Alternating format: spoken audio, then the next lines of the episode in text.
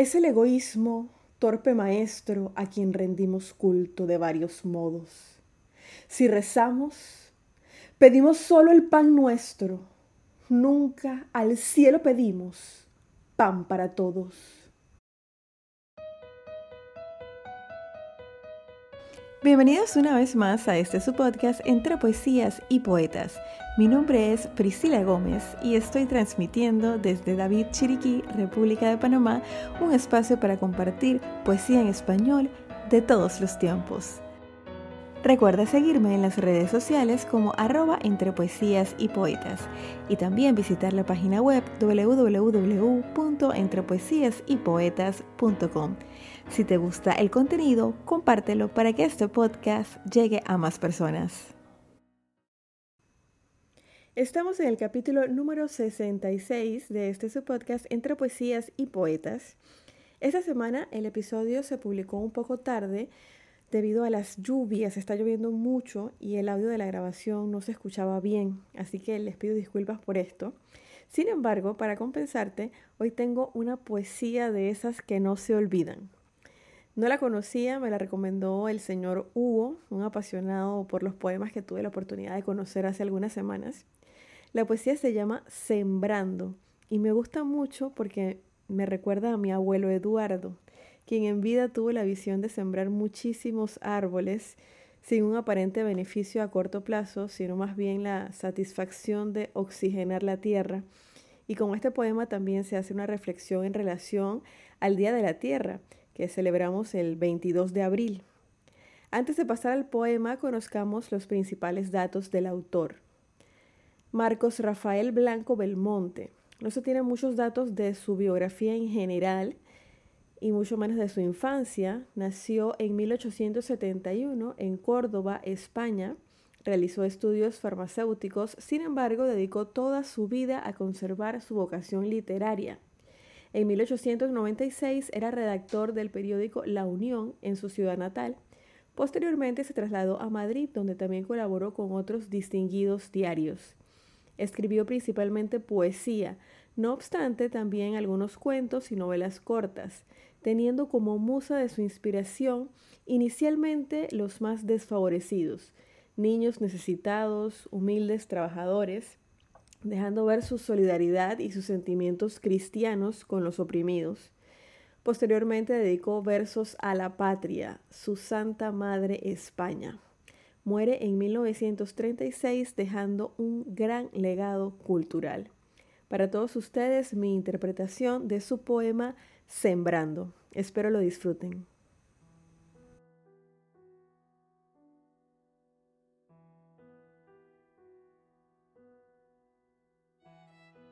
De aquel rincón bañado por los fulgores del sol que nuestro cielo triunfante llena, de la florida tierra donde entre flores se deslizó mi infancia dulce y serena, envuelto en los recuerdos de mi pasado, borroso cual lo lejos del horizonte.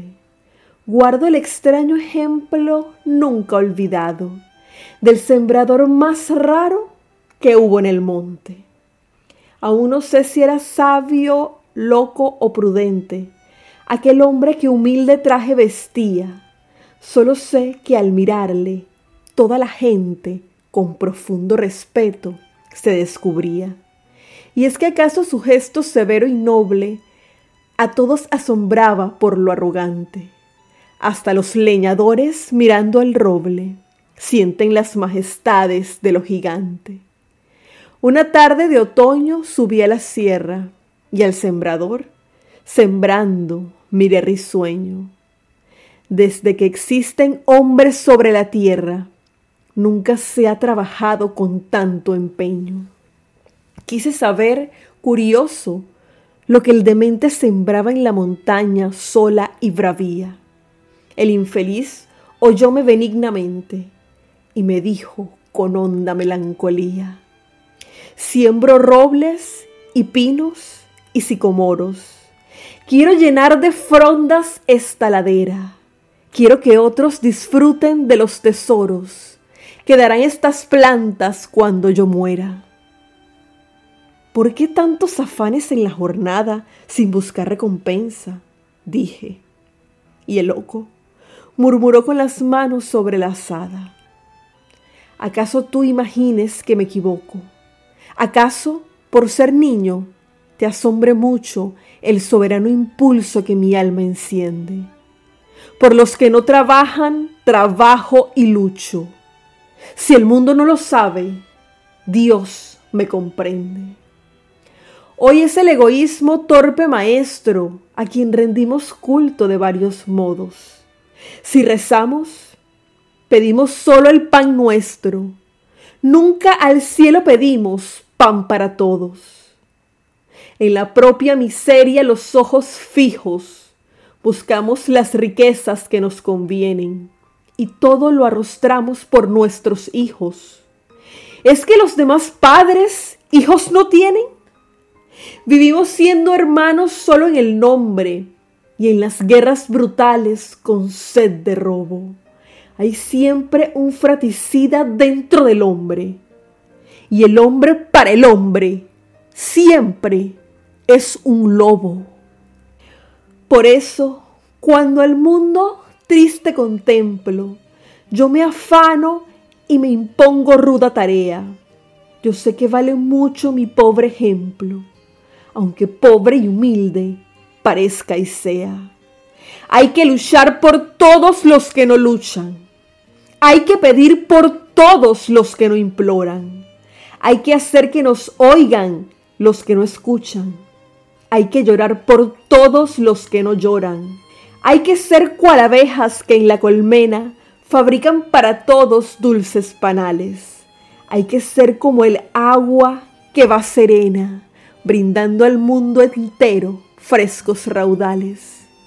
Hay que imitar al viento que siembra flores, lo mismo en la montaña que en la llanura. Y hay que vivir la vida sembrando amores, con la vista y el alma siempre en la altura.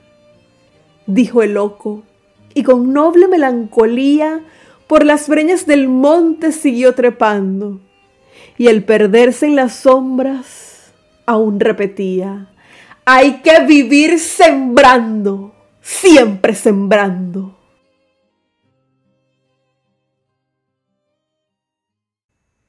Hay que vivir sembrando, siempre sembrando. Esta frase es muy amplia. Debemos tomarla tanto en sentido literal como en sentido figurado. Sembrar la semilla hoy para que los que vienen después de nosotros tengan la sombra y los frutos de un buen árbol. Y sembrar buenas acciones, sin importar quién se va a ver beneficiado.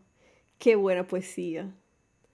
Si conoces alguna poesía que te inspire, te invito a que la compartas conmigo. Puedes contactarme por mensaje directo de Instagram, arroba entre poesías y poetas. Estaré encantada de conocer tu opinión. Antes de culminar, quiero mencionarles que el 23 de abril se celebra el Día Internacional del Libro. Felicidades a todos los que disfrutan de una buena lectura, a todos los que tienen el don de escribir y a todos los que trabajan por promover este hábito que definitivamente cambia vidas. Les recuerdo también que en el restaurante de Ricón Español aquí en David Chiriquí organizamos los martes de poesía y sangría a partir de las 7 de la noche. Un momento especial para compartir con otros amantes de este arte, así que si tú eres uno de ellos, te invito, no puedes faltar. Así llegamos al final del capítulo número 66 de Entre Poesías y Poetas. Los espero la próxima semana con otra interpretación. Me despido recordándote que la poesía se vive mejor cuando se escucha. Hasta la próxima.